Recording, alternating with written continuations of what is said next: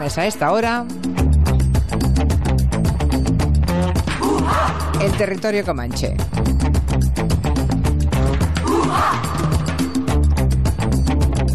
En Nueva York tenemos agotado a Agustín Alcalá, el pobre, se escuchó en cada boletín hablando de cómo va lo del huracán Florence. Agustín, buenas tardes, ¿cómo lo llevas? Buenas tardes, Julia. Y yo hoy muy calladito, porque aquí Julia O, la profesora de la escuela de los másters, me dice luego que soy un revoltoso y no me aprueba la tesis. Con lo cual yo hoy nada, calladito. Bueno, será un ratito porque con esto del huracán te escuchamos contar las vicisitudes, ¿no? ¿Cómo va la cosa? Eh, la verdad es que ha entrado ya, ha entrado hace aproximadamente unas eh, tres horas y media, eh, casi cuatro horas, en la costa de Carolina del Norte. Y lo peor de todo, Julia, es que se va a aparcar, se va a estacionar ahí y va a estar probablemente hasta, en algunos lugares, hasta el domingo por la mañana lloviendo intensamente. Y sobre todo lo que se espera es que haya muchísimas inundaciones en una zona que está muy cerca de la playa, muy baja y donde los ríos no tienen otra salida que es el agua del mar y donde el agua del mar llega a la zona y eh, va a producir gravísimas inundaciones. Madre mía, y con mucha gente que se ha resistido a irse porque dicen muchos de ellos que no tienen capacidad económica para marchar a ningún sitio. Claro, hay gente que, que, no puede pagarse eh, la gasolina, los hoteles, 250 dólares, 300 dólares, otros que tienen animales que no los abandonan y aquellos valientes que aseguran que los meteorólogos exageran, que no va a ser para tanto y que se van a, quedar en su casa, pero se esperan olas de hasta eh, entre 4 y 6 metros de altura y esas olas eh, las casas no la van a poder soportar. Aquí en Barcelona, mucha más tranquilidad climatológica tenemos a los comancheros. Miki Otero, muy buenas. Muy buenas. ¿Te has vuelto a cortar el pelo? Sí, yo es que vengo siempre muy... Ahora que vamos yo, cara al Desde verano. que me metiste bronca por mis patillas asilvestradas, Hombre, pero vas yo ca- vengo aquí como todo muy rasurado, muy Sí, formal. sí, viene Yo en me- estado de revista el- total. El, miércoles empiezo a analizarme delante Pero del espejo. llevas el típico corte que se hace la gente, pues no sé, en el mes de junio o julio, los chicos. ¡Pam!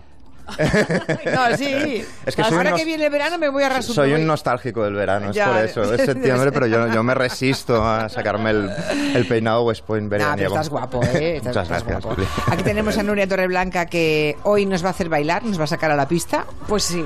Si es que no podréis evitarlo. Sí, eso ha sido el cortado que te has tomado esta mañana a las 10 de la mañana. Eso, me ha puesto las pilas. y- En Madrid tenemos a Santi Segurola, el hombre que se cuela en las novelas. ¿Te has enterado, no, Santi? Buenas tardes.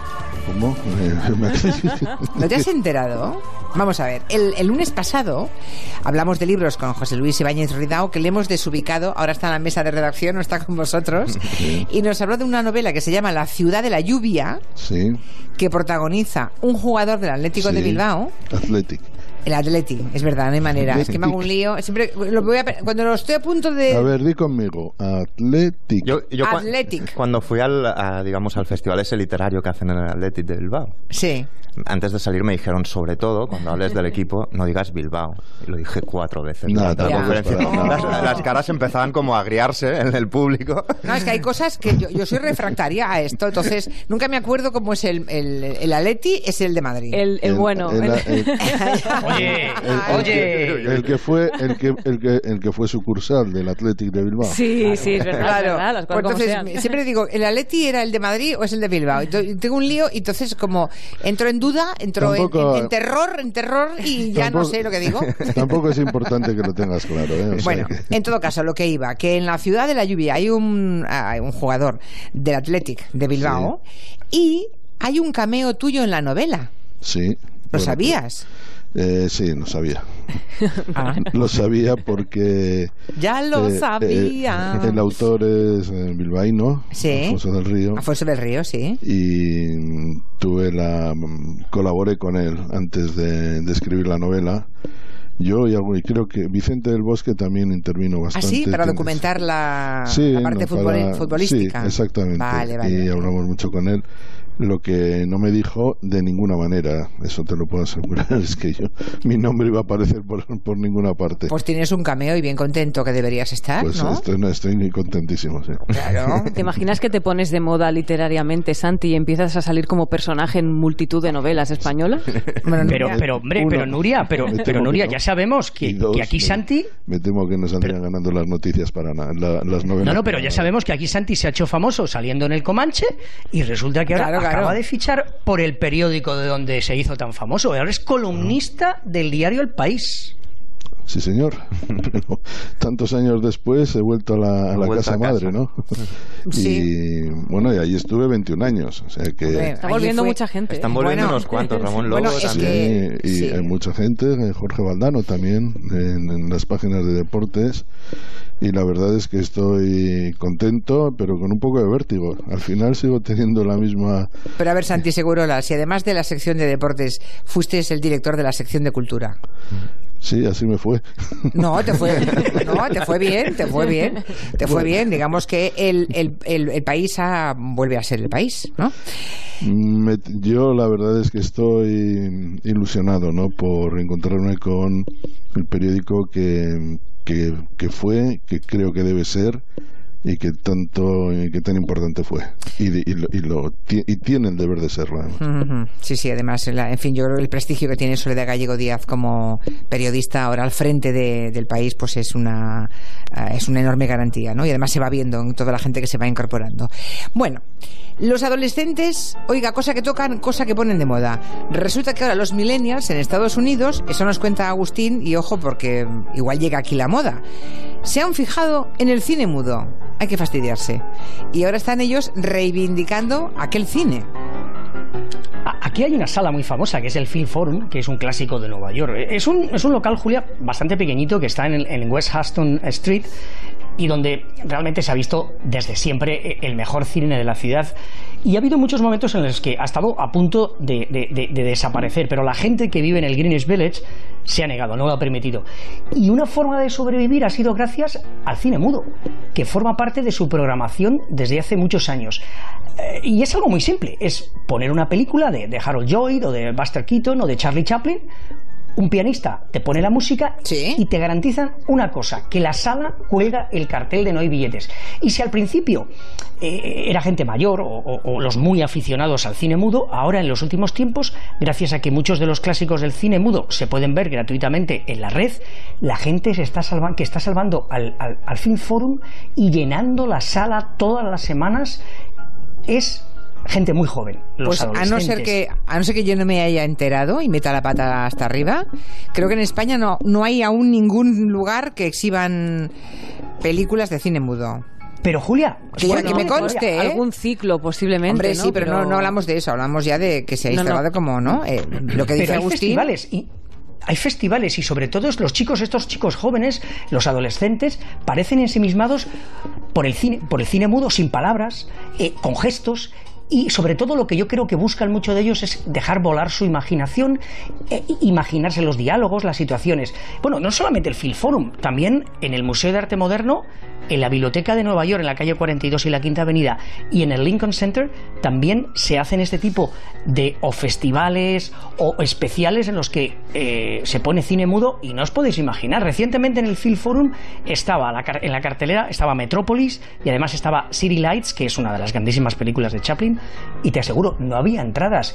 Y, y ocurre en todas las salas. La gente deja apagado el móvil durante toda la sesión y presta una atención tremenda a la música y a lo que se está diciendo sin palabras en la pantalla. ¿Y hay que alguna película dispuesta- favorita de las que se yo exhiben? creo que yo creo yo creo que Metrópolis es una de las favoritas todos los clásicos claro de humor de Buster Keaton y sobre todo de Chaplin tú pones una película de Chaplin y yo creo que por lo menos en esta serie y aquí el, el Film Forum lo hace desde el mes de agosto hasta el mes de noviembre y se agotan las localidades Bueno, Lo que he visto yo aquí, Julia, y Agustín, es... eh, Julia O Julia O pues, vale.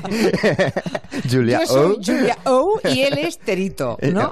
o Daddy O. Bueno. No, pero que- lo que he visto aquí, eh, que sí que, no, no de forma continuada, pero sí ciclos y, y pases esporádicos, es pelis de cine mudo, musicadas en directo por bandas de, de rock and roll o de indie o tal, con música eh, más actual. Recuerdo un- una sesión de, Pero de Metrópolis ya, con, eso con ya es Super, muy... como, eso ya es una exquisitez. Pero, pero muy chulo, ¿eh? ¿Sí? O sea, sí, Y sí, iba no, gente no, joven. no. Es una buena Sí, idea, ¿eh? bueno, gente joven, sí. ¿Era gente joven o o iban nuestros Más treinta- padres? no, no, era un público así en- como de festival, de treintañeros eh, y ventañeros. sí, sí. Pues me cuenta Amador que aquí en España lo que se ha empezado a hacer son sesiones de DJs con películas mudas. También. O sea, sesiones de DJs con películas Con mudas. David Guetta, ¿no? Mira, pues esto, Pues no lo, esto no lo sabíamos, no lo sabíamos. Pero igual a alguien se le ocurre la idea ahora, porque los derechos de esas películas deben ser baratísimos ya, ¿no? Sí, no sé si... Vamos, no lo sé, ¿eh? hablo por hablar porque no lo sé, pero yo creo que debe ser un- una cifra relativamente asumible, ¿no? Supongo. Y date cuenta que estas películas estamos hablando de 1920, Ya, por eso, 1930, incluso igual antes. las han caducado ya- los derechos, no sé. claro, y están en la red, ¿eh? ya se pueden ver en YouTube. Ya, ya. Pues nada, que igual alguien tiene una idea a partir de esta moda de la que nos alerta Agustín Alcalá. ¿Recuerdan la última vez que se fueron ustedes a un videoclub? Pasamos del cine mudo a los videoclubs. Tranquilos que llegaremos al siglo XXI. Poco a poco. Bueno, este verano resulta que han cerrado dos de los tres últimos videoclubs que aún estaban, que aún quedaban en Estados Unidos. Mm. En España queda alguno. Sí, de- Miki, alguno, alguno queda. Yo voy a pedir- todo, sobre todo los que han cerrado los últimos son eh, de la cadena Blockbuster. Por Sí. eso estamos escuchando esta canción de los Sweet, un grupo de glam rock que la canción se titula Blockbuster. Y eso es lo que han, lo que han cerrado, ¿no? A, a los millennials de los que hablaba Agustín, lo del Blockbuster y, y lo del videoclub les debe sonar como, como, como, vamos, como a médicos fumando en la consulta o como, Sí. o como a cabinas telefónicas donde te faltaba el sueldo, ¿no? Tertulianos bebiendo whisky en las O televisiones. tertulianos bebiendo alcohol en las televisiones, exacto. Pero, pero para, para todas Yo no, las otras pondría, generaciones, ¿no? yo no pondría eso en el mismo saco. Pero bueno, vosotros veréis. No me parece tan raro, digamos. Ay, que se siga haciendo. Hombre, hombre, hombre, hombre. Ah, que las tazas esas como de desayuno a veces no, llevan En las desayuno. tertulias no, pero en hay, hay programas en los que seguro que en el descanso beben. O sea, Ah, no, ah, bueno. pero puede ser natural lo que dicen y hacen. Y ¿no se ha dicho ser? a veces, dentro del programa se comenta Sí. alguno que bebe más de la cuenta, el que le da el tinto un poco. Pero... A lo que íbamos, que te estoy desviando.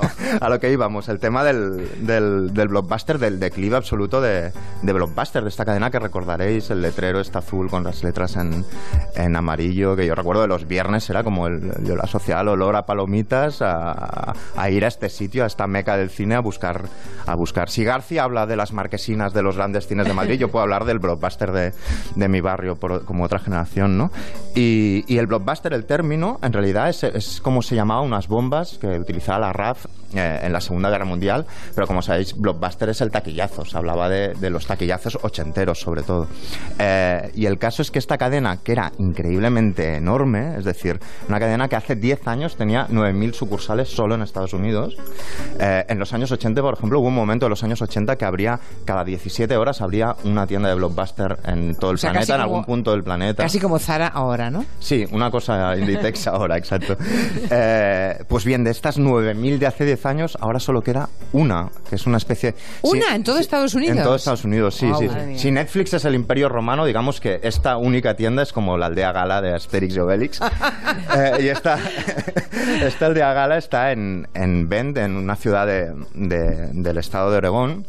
Y nada, yo he estado mirando porque se están publicando como bastante artículos, bastantes artículos sobre esta tienda en concreto, porque es que es, que es como el último, el último koala, ¿no? Es una ciudad, quizás Agus- Agustín la haya visitado, no lo sé, es una ciudad que por lo visto fue muy castigada por la, por la crisis, eh, había un 17% de paro, la- el precio de la vivienda descendió un 50%. Bueno, el, el caso es que sea por una razón o por la otra, porque no tienen tanto acceso a wifi y a ver Netflix o por lo que sea, eh, el videoclub eh, de allí, que, que está gestionado por un tal Sandy Harding, que le están haciendo entrevistas en todos los medios, en la revista Time, etcétera, etcétera, ha resistido hasta ahora de una manera. ¿Conoces ese heroica. pueblo, Agustín? No, no, no conozco Oregón, pero no, no he estado en ese, en ese pueblo. Por cierto, eh, eh, eh, mira, eh, Miki, eh, en, en el eh, edificio donde yo vivía en Nueva York, debajo, había un súper gigantesco, pero gigantesco, que podías andar y había estanterías, estanterías, estanterías de... Bueno, mis hijas pequeñas aprendieron un poco a correr en, esa, en esas... En esas y que yo las dejaba y, y se escondían entre las, entre, entre las hileras de películas. Ahora hay una Mi hija pequeña dijo hola papá por primera vez debajo de una cinta de tomates verdes fritos. Sí, seguro que sí, pero lo que te digo, ahora hay una tienda de colchones en el sitio donde Pues está. mira, en, en la mía, en el de mi barrio, Agustín, ahora hay una tienda como de, de artículos de segunda mano eh, chinos. Eh, así que Una metáfora de los tiempos. Sí, desde explica luego. bastantes cosas. De hecho, también es curioso como lo- las últimas dos han cerrado durante este julio, la- eso, la tercera y la segunda que quedaba. Solo queda hasta Aragón. Las otras dos están en Alaska y por lo visto era la razón era esta, ¿no? Que muchos eh, de los abuelos que vivían allí, una población bastante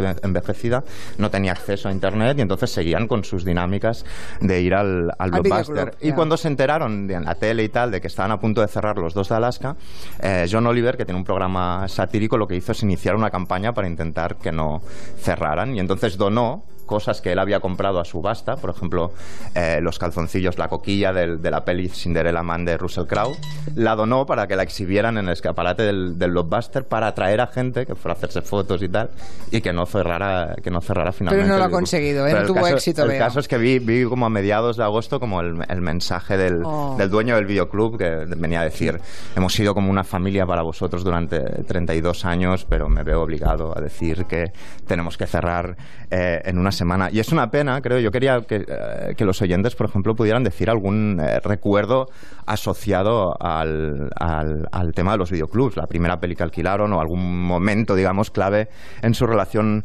con los videoclubs que yo creo que un videoclub tenía una relación muy directa con los vecinos del barrio. Hay una peli de Michel Gondry del año 2008 que se explica muy bien. Eh, Rebobine, por favor, Quintanilla. Am, he rebobinado toda la cinta y está en blanco. ¿En serio?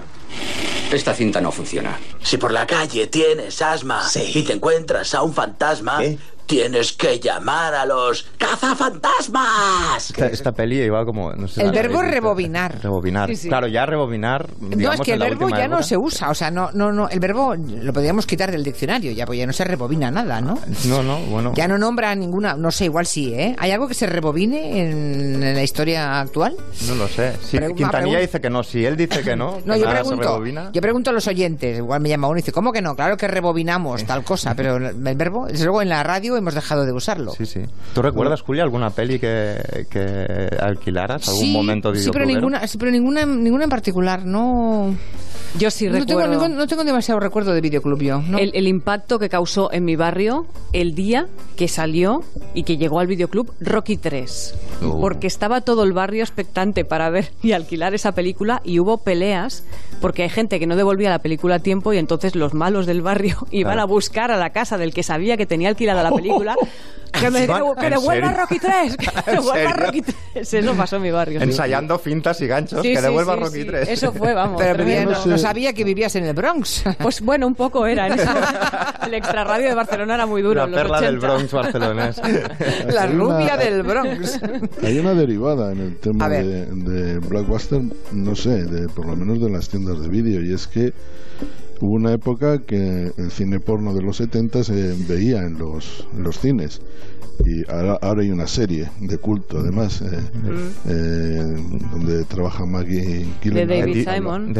¿no? Dios. Exactamente, donde hablan de esa época, pero el cambio, el final de la edad de oro de- del cine porno, casi como una cosa artística, si se puede hablar en esos términos, fue el paso al formato rápido, que fue el vídeo. Sí, sí. Y eh, eh, digamos que el consumo de, de porno en, en el mundo comenzó a, a dispararse cuando se pudo comprar ese tipo de, de películas de películas en las tiendas de, de vídeo normal en una sección dedicada dedicada a todo eso y ahí es donde también se generó un cambio cultural de, de primer orden.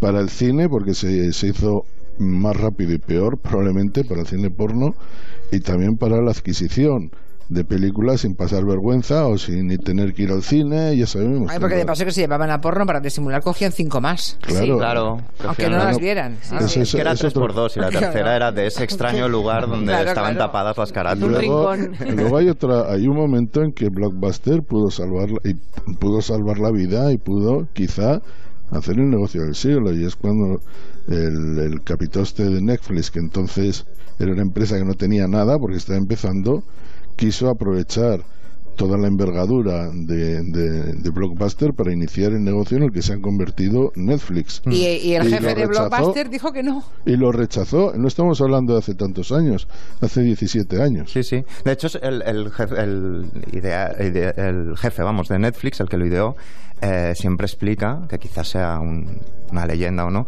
que, que la idea de Netflix se le, se le ocurrió precisamente porque tenía una multa en Blockbuster, que había alquilado Apolo 13, llegó el día de devolverla, no la encontraba en casa, le daba vergüenza decírselo a su mujer y entonces pasaron unos días y no la entregaba. Entonces cuando volvió por, por cuando volvió como a alquilar otra peli le dijeron que tenía una multa de eh, 40 dólares. La pagó con mucho dolor de su corazón y se fue al gimnasio. Y en el camino al gimnasio pensó, mira, yo esto, ¿por qué no juntamos las dos cosas? Es decir, tú pagas una mensualidad como haces en el gimnasio, pero puedes tener las pelis que quieras eh, sin pasar el bochorno que acabo de pasar yo en Blockbuster. Y a partir de ahí empieza a idear la idea de, de- de Netflix. Qué chulo. Es que Blockbuster, gran parte de sus ganancias venían de las multas que tenían que, ¿Ah, sí? no en serio o sea ellos contaban con que eh, muchísima gente no iba a devolver las películas que serían multados y por ahí sacaba una cantidad eh, era una gran parte de- del negocio era la multa Conmigo, ¿Cómo? desde luego, el de mi barrio se forró, porque siempre me olvidaba. A ver qué nos cuentan algunos oyentes al respecto. Quiero comentaros que yo la primera película que alquilé en un videoclub, recuerdo que fue El silencio de los corderos. Y a mí me gustaba mucho ir al videoclub y ver todas las películas y mirar y, y me gustaba muchísimo. Buenas tardes, soy oyente vuestro, llamo de aquí de Valencia y tengo que deciros que sí que recuerdo perfectamente la primera película que alquilé en un videoclub en un pueblo que se llama Burjasot y era Avanti, que ocurrió entre tu padre y mi madre de Buenísima película. Fantástica película. buenísimo. Gracias. Peliculón. Peliculón, De peliculón. hecho, de hecho, yo en la línea un poco de lo de Rocky y de Nuria, un, un- un amigo pérfido de mi colegio insistía en decirme que existía la secuela de los Goonies, que existían los Goonies 2. Pero qué malo. Entonces yo cada semana iba al videoclub a preguntar si había llegado Los Goonies 2, una peli que en realidad no existía. Quedé mal. Los videoclubs realmente son un centro de vida muy interesante y ha salido en el cine en pelis como Oswald, Scream o esta escena muy delirante de que se tapen los oídos los niños si están escuchando de Clerks de Kevin Smith. Buenos días. ¿Vendéis películas? Sí, ¿cuál quería? Happy Scrappy, el oso bueno. Estoy hablando con la distribuidora. ¿Cómo era el título? Happy Scrappy, el oso bueno. Happy Scrappy. Le encanta. Ya lo veo. Hola, llamo de RST Video. Quería hacer un pedido. Bien, necesito una copia de estos títulos. Gemidos en el viento, Toma lo tuyo, Jodiendo juntos, Necesito tu polla, Encuentros anales en la oscuridad, Haced gárgaras zorras, Pollones negros con perla blanca, Chica busca semental, Semental busca chica. Ah, un momento, ¿cuál quería usted? Lo que decíamos.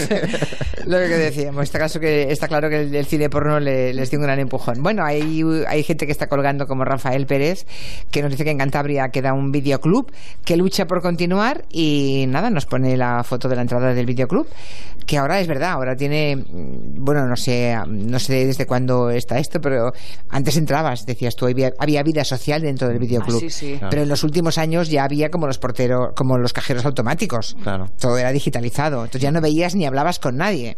Claro, algunos de ellos sí, pero yo creo que las... En muchos ya era así, ¿eh? Bueno, luego estaba la banda, por ejemplo, ibas a Malasaña y cuando ibas al videoclub así más cultureta te encontrabas que también podías comprar un pastel de tarta de zanahoria mientras alquilabas la película. Y yo, ¿qué es esto? Yo que vengo del barrio.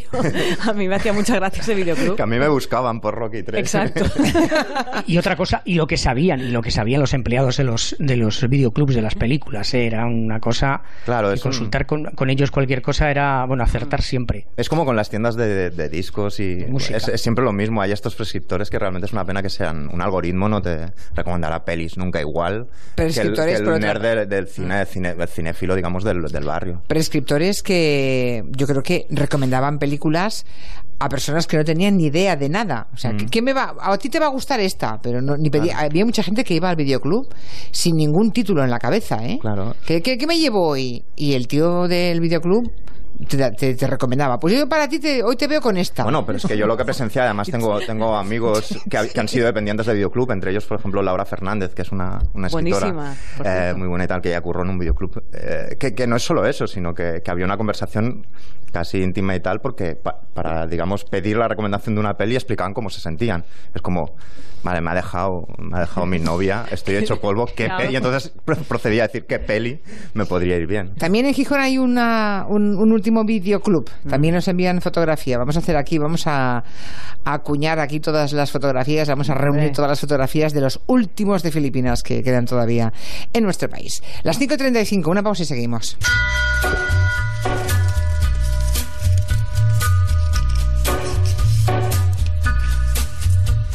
En Onda Cero, Julia en la Onda, con Julia Otero. On a gathering storm comes a tall, handsome man in a dusty black coat with a red right hand. Cuando te marchaste, solo conseguiste darle la razón a todos los que te culparon por la desaparición de Anne. Yo quería a tu hermana. Nunca le hubiese hecho nada malo. ¿Crees que le hiciste algo a Anne? Presunto culpable. Muy pronto estreno en Antena 3. Series a 3 media. Los viajes del Inserso ya están en Viajes El Corte Inglés. Si ya estás acreditado para viajar, ven con tus datos personales a cualquiera de nuestras agencias y gestionaremos tu reserva el día que corresponda en tu comunidad autónoma. Además, reservando en Viajes El Corte Inglés, te regalamos un bono descuento de 12 euros para tu próximo viaje. No esperes más. Tu viaje del Inserso con la garantía y confianza de Viajes El Corte Inglés. Te lo has ganado.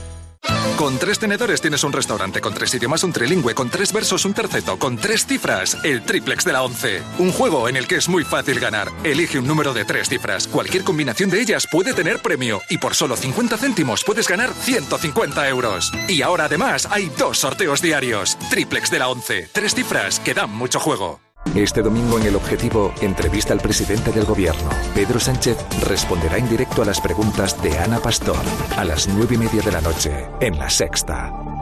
Si buscas hipoteca, te viene bien conocer sus comisiones. Comisión de apertura, la que te cobra un banco por formalizar la hipoteca. Comisión de subrogación, la que te cobra un banco por cambiarte a otro. Comisión por cambio de condiciones, la que te cobra un banco por ampliar el plazo o el importe. Pero si buscas hipoteca, te viene todavía mejor conocer la hipoteca de un banco que no te cobra comisiones. Elige bien. Hipotecas naranja de ING. Elige entre variable o mixta, con el precio que buscas y cero, cero, cero comisiones. Encuéntrala en ing.es. Onda Cero. Madrid. Sambil Outlet te hará flipar tu vuelta al cole con la alucinante realidad virtual.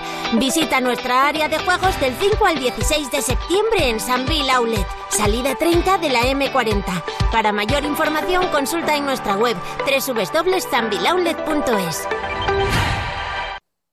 Con la noticia de la última sentencia sobre el tema de las hipotecas me he vuelto a perder. ¿Puedo o no puedo recuperar mis gastos? Aún puedes recuperar con intereses los gastos de notaría, gestoría, tasación y registro de tu hipoteca y determinadas comisiones. La solución del pleito depende del fallo de los tribunales. 992-0222. Triviño Abogados. Recupera tu vida. Luce tu sonrisa este verano con nuestros implantes basales de carga inmediata. Tendrás tu prótesis definitiva en tres semanas, incluso en personas con muy poco hueso. Cirugía sin bisturí, mínimamente invasiva y con sedación. Llama al 91 564 66 86. Oliver y Alcázar. Velázquez 89. 30 años creando sonrisas. ¿Aún no has adaptado tu negocio a la nueva ley de protección de datos? Desde el 25 de mayo la nueva ley está vigente.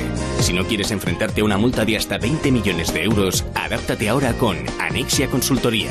Solicita un diagnóstico gratuito y en 30 días estarás cumpliendo con la ley.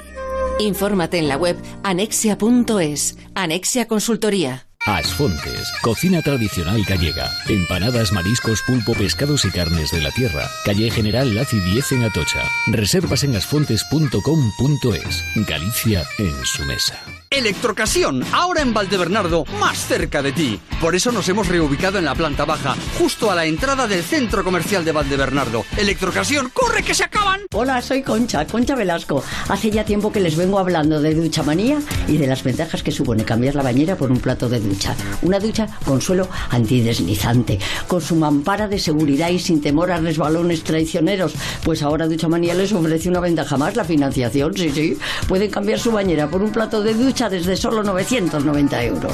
Paseo del Molino 6, Madrid, 91 468 4907 o duchamanía.es. De vuelta a la vida real. Rutina, trabajo y otros tres kilos de más. Deja de preocuparte por tu peso y sonríe, como 60.000 personas que ya han adelgazado con el método Adelgar. Adelgazar en la clínica Adelgar. Este mes cuesta 35 euros la sesión, o menos. Pide tu cita diagnóstica gratuita. 91 577 44 77. Estas son opiniones reales de clientes de Devuelta Conductor. hiper eficaz. Lo más eficaz últimamente que he encontrado yo en una gestión parecida a la vuestra. Devuelta Conductor 900-200-240. Tú conduce. Grupo Reacciona.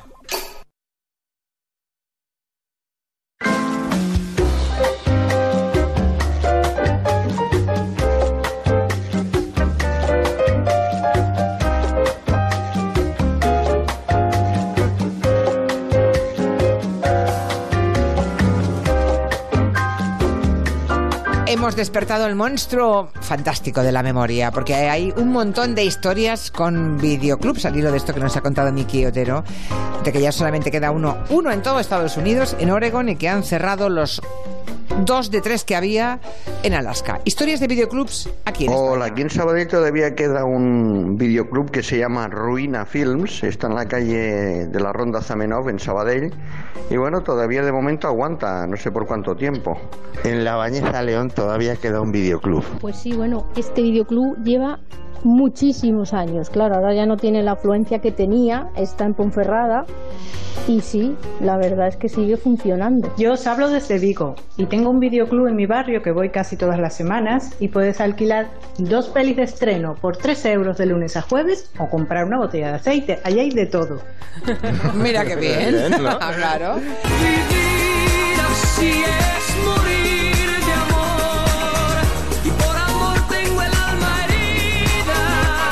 canción de Camilo VI cumple 40 años y para celebrarlo, hoy, hoy precisamente, se publica esta remezcla.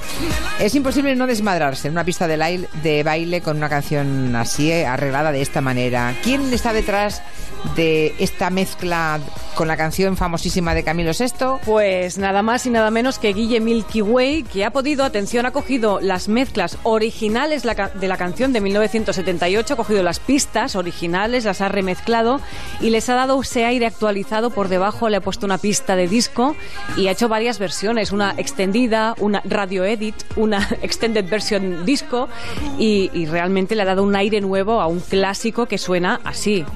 Vivir así es morir de amor. Esta ya la sabemos, ¿vale? Sí. Que es el clásico. Ahora ponemos otra vez el Milky Way versión. Juan, ¿se puede poner? Sí, ¿La otra vez, sí. ¿Veis la diferencia? Sí, ahí el chunda chunda. Un poquito, sí. Pero lo que es casi es extrañísimo esto de que puedas acceder a, la versión original de todas las mezclas que, se hicieron en el 78 y que puedas remezclar y, y, bueno, habrá flipado Guille con esas, con esas grabaciones, ¿no? Eh, es lo que decimos siempre, esta canción es un clásico de discoteca. Si no bailas esto es que estás muerto. Tienes un gran problema y no lo sabes, ¿no? Es tan buena que hay muchísimos músicos que no han podido resistir la tentación de hacer una versión del Vivir así es morir de amor, como por ejemplo El canto del loco. Vivir así es morir de amor. Soy amigo de sus besos. Soy amigo. O, por ejemplo, Mónica Naranjo, a quien le encargaron cantar esta canción en el 60 aniversario de Televisión Española.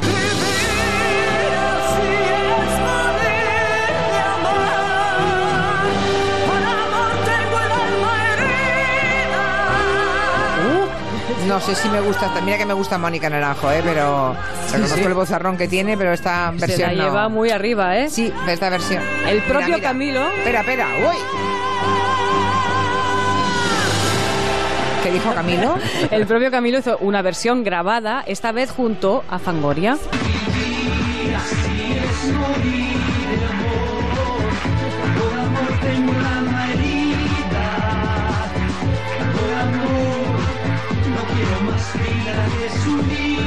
Está bien. Sí, la voz así es la de Está Muy bien, la de está muy Alaska, bien. claro. También en otros países, por ejemplo, Vicentico, para la película Me casé con un boludo, hizo su versión. Vivir así es morir amor. Por amor tengo el alma herida. También la han grabado Shaila Durcal, India Martínez y un grupo mexicano llamado La Gusana Ciega.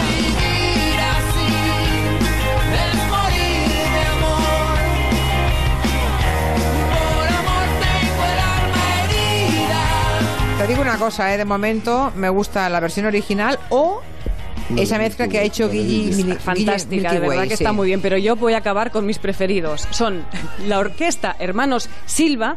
Atención a la publicidad que va en la intro de la canción. Y llegó el momento de presentar lo más reciente de los hermanos Silva, el orgullo trujillano. Vivir así es, es morir de amor. Exclusivo para el Perú, América y el mundo. Atención a la promo. Así es morir de amor. En la voz del poeta Leir Almas.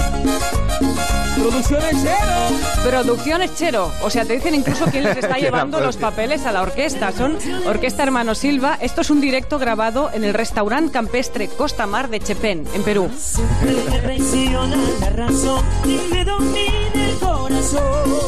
Pero el, eh, la manera de pronunciar la R era como, como, como King África, ¿no? Amor. Sí, era como King así. África, idéntico. Sí, sí. Oye, los oyentes también, además de grabarnos esas películas que habían visto en el videoclub, yo creo que deberían arrancarse, ¿no? Puedo- Al cabo, eh, Hacer una versioncita aquí. para ¿Alguien se como- Nuria, Nuria, ¿te puedo añadir un, Claro. un apunte futbolero? Sí. Hay canc- o sea, cuando mm, los periodistas mm, de fútbol van a los mundiales y tal, pues pasan mucho tiempo juntos, sobre todo aviones y autobuses. Eh, Después de los partidos tienen que volver juntos a los hoteles, moverse. eh. Recuerdo especialmente en Sudáfrica, que eran vuelos largos y travesías en autobuses. eh, esta canción de Camilo VI estaba en el top 3 indiscutible. Había gente que ponía el cassette y la cantaba todo el autobús. Oh, y bueno. todos los días. No sé si tuvo algo que ver con la victoria de España final, pero eh, de verdad que es un, un mito dentro de- del periodismo Tú ves, deportivo. igual ¿Cuáles serán las otras dos, Santiago? Pues creo que había una de alguna de Alaska, una de Alaska que no, no, no recuerdo exactamente. ¿Dónde está nuestro Mosin? Exactamente. Y, y de los eh, de los chichos, eh, Ah, los claro. chichos tenían mucha Ni más ni menos. Exactamente, eran eh, también estaban entre los favoritos de la de la plebe. Qué bueno. Si alguien se atreve, si alguien se quiere venir arriba y se arranca a cantarnos un fragmento, no, sé, no toda la canción, ¿eh? Vénganse arriba, pero no tanto. Mi serenidad se vuelve locura. 638 442 081 para hacer unas risas más que nada.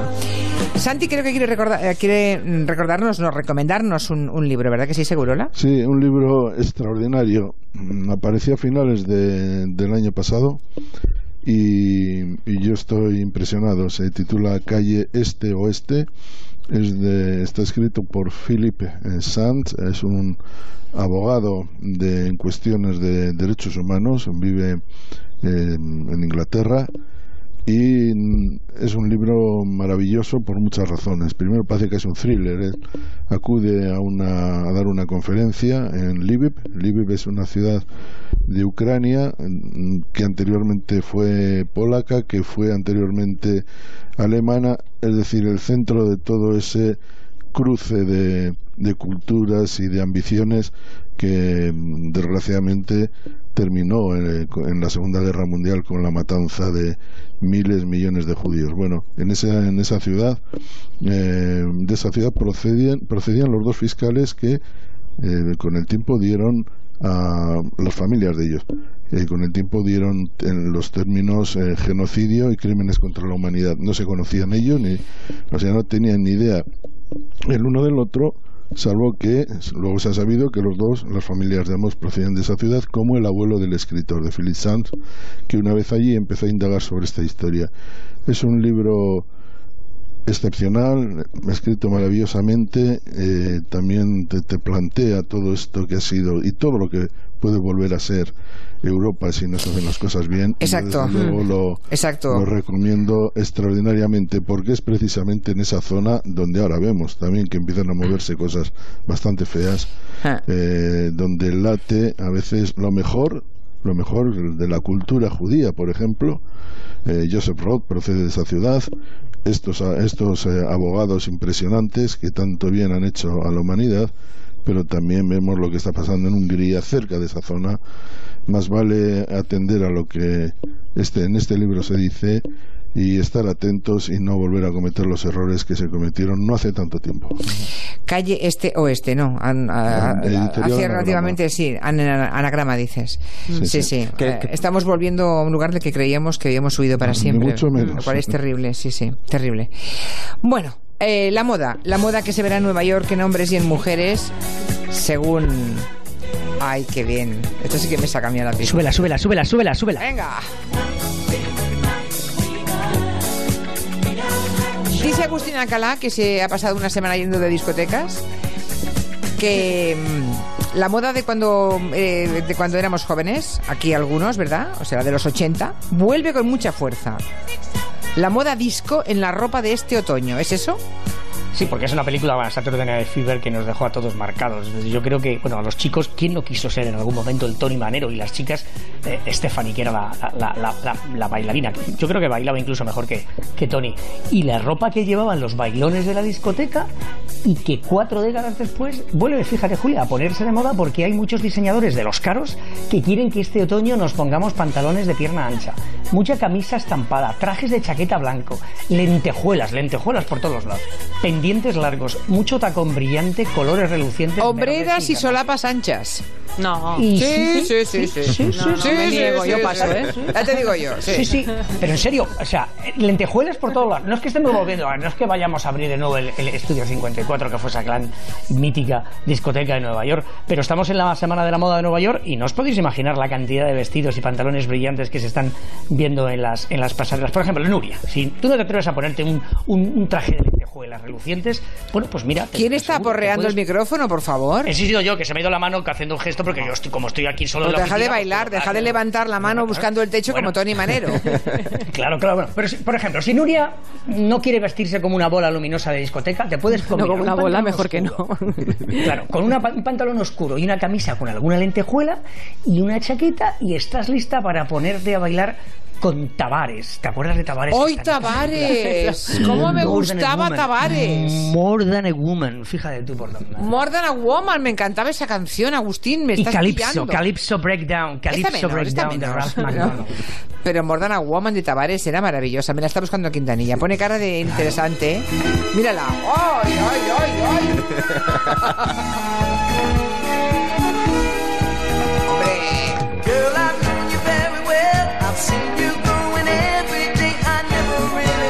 que pensaba que era de los Gees. No, no, no, no, esto es Tavares. A worried.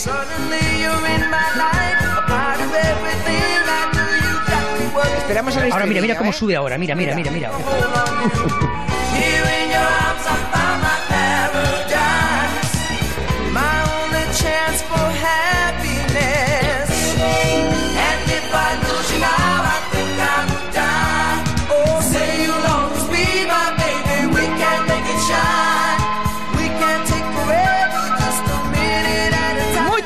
Than a woman.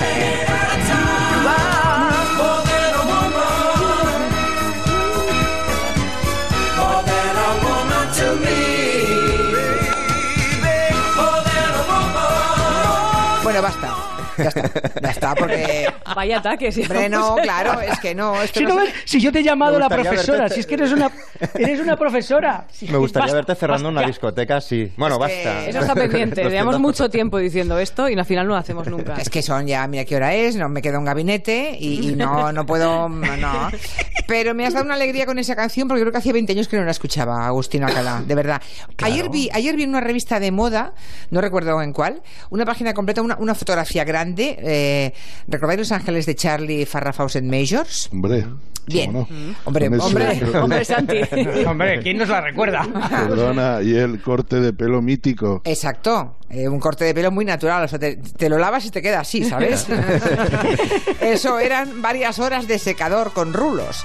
Bueno, pues había una va- fotografía fíjate- de Farrah Fawcett Majors que era ella con unos pantalones de pierna de, de pierna de elefante, digamos, muy ceñidos hasta la rodilla y luego anchos, Sí. con una camisa muy ceñida por dentro del pantalón, pantalón por supuesto hasta la cintura, el cuello de la camisa por fuera de una americana de tweed de cuadros escoceses de las que se lleva esta época, con gran solapa. Y, decían, fenomenal. y de- no, decían, la imagen de Farrah Fawcett Majors en Los Ángeles de Charlie es lo más, en el otoño del 2018. Y qué sintonía, ¿eh? Qué sintonía, sí. Yo siempre pienso, pobre Farrah Fawcett, que murió justamente el mismo día que Michael Jackson. Claro. Y claro, ¿Ah, sí? muere Farrah Fawcett, pero luego a, lo- a la, hora y media, dos horas, muere Michael Jackson. Y claro, todos los titulares Y ella quedaron- se ha muerto mucho más que él, claro. Siempre dicen que cuando hay dos siempre muere un, tercer- más de un tercero famoso. Sí, sí, se muere más. Claro. Bien, ¿por dónde seguimos? Qué tarde. No, no, no. Ah, no, otra vez no. Ah, que hay, que hay mensajes. Vale, vamos. Hola, soy Lourdes. Soy modista y estoy en mi tallercito. Os voy a cantar. Uy. Siempre se apodera de mi ser, mi serenidad se vuelve locura y me llena de amargura. Y ya no puedo más, y ya no puedo más. Siempre se repite la misma historia. Siempre me voy a enamorar de quien de mí no se enamora. Y es por eso que mi alma llora. Y ya no puedo más. Ya no puedo más. Vivir así es morir de amor. Por amor solo escucho a Julia. Vivir así es morir de amor y por amor tengo el alma herida y por amor no quiero más vida que su vida, melancolía. Muy bien. El segundo, ¿notabais que se oía de fondo como un viento? Yo creo que estaba cantando ¿En el coche? en el coche con la cabeza afuera. O sea, Oye, pero buenísimos todos, ¿eh? Sí, sí. encima muy jefa. Oye, Julia, ¿le puedo decir una cosa muy breve, muy breve a, a- a Santi? Va. A ver, cuidado con Venga, lo que dices oye, que te voy a venir. Santi, no, no. Oye, ¿tú conoces a Tebas? Al, de- al director de la liga, al presidente de la sí, liga. sí, le conozco, sí. Pues que venga y resuelva el gran problema que tiene la liga en Estados Unidos porque la liga española no se ve en, a lo largo de casi todo el país. Se ve en, un- en un pequeño, eh, una pequeña empresa de, de- de- de cable, pero eh, ni por satélite ni las grandes operadoras retransmiten ya la liga española. Con lo cual, ¿y por el partido ese que todo el mundo quiere que se haga del Barcelona contra el Girona lo verán los que estén en el estadio, pero el resto de los españoles, vamos, los españoles, los aficionados al fútbol español no lo van a poder ver. Pues eh, dame datos de cuál es eh, la, la emisora o de, de televisión. No, el- emite, el problema es que de Sport- porque yo no. El no problema es que. Sport Sí. El problema es que Bein Sport, que las cadenas que tienen los derechos, está peleada con los grandes operadores como DirecTV y otros más, y eh, lo que han hecho es suspender la emisión, y en este momento la Liga Española no se puede ver en Estados Unidos. Pues mañana tienes un Atleti de Bilbao, un Atleti con el Real Madrid. Te lo vas a perder. Desde luego, por, por vez primera en veintitantos años no voy a ver a mi Madrid jugar contra tu Atleti. Oye, en un minuto nos puedes contar, Santi, seguro la que le pasó a Sakamoto el otro día en un restaurante de Nueva no, York. Ryuichi Sakamoto, el gran compositor, eh, iba, va siempre a un restaurante de la calle 39, muy cerca de Lexington Street. Le encanta, se llama Kaji- Kajitsu, Kajitsu, perdón. Sí. Comida japonesa, por supuesto. Y le enca- no, no, puede, no podía dejar de ir hasta que pensó que tenía que dejar de ir. ¿Por qué? Porque no, no soportaba la música. Anda. Entonces eh, habló con el, con el chef, con Odo, el chef, y le dijo, mira, tengo un problema, me encanta venir aquí, pero es que tu música es insoportable, es como la de los demás restaurantes, y para mí este restaurante es especial. Y le propuso una idea, yo te hago una lista, no te cobro, a pesar de ser Sakamoto, dime si te interesa, y yo me comprometo a que a, a que en este local suene la música yo- que yo te he elegido. Dicho y hecho, lo hizo. Hay una lista en Spotify, por cierto, te he pasado a ti y a Nuria la Ah, lista muy bien, de sí, sí. ¿Y qué de- pasa? ¿Que hay cola? de- no, pero eh, eh, evidentemente eh, se ha sabido eso y ahora hay otros restaurantes en Nueva York, en Estados Unidos, que a la vista del interés que ha tenido esto, porque muchas veces comer con una mala música es un Mm, Sí. desastre. ¿Qué nos vas a contar, Santi? Bueno, pues el caso es que Ryuichi Sakamoto tiene su lista, no le importa que se sepa, y Ah. en Spotify, si uno entra, pone Kajitsu, K-A-J-I-T-S-U, verá la lista de Saka con artistas muy de la, del estilo Sakamoto, no son fáciles, pero es Mm. buenísimo. Ah, mira, igual se toma, igual alguien toma nota, ¿no? Y hay Por famosos supuesto. músicos que hacen listas para restaurantes estupendos. Yo me la pongo en casa para cenar, ya que no puedo ir. Señores, gracias a, to- a todos. Muchas gracias. Hasta aquí el. Adiós. Adiós. Adiós. llegan las noticias. Y después el gabinete, el último gabinete de autor, como cada viernes.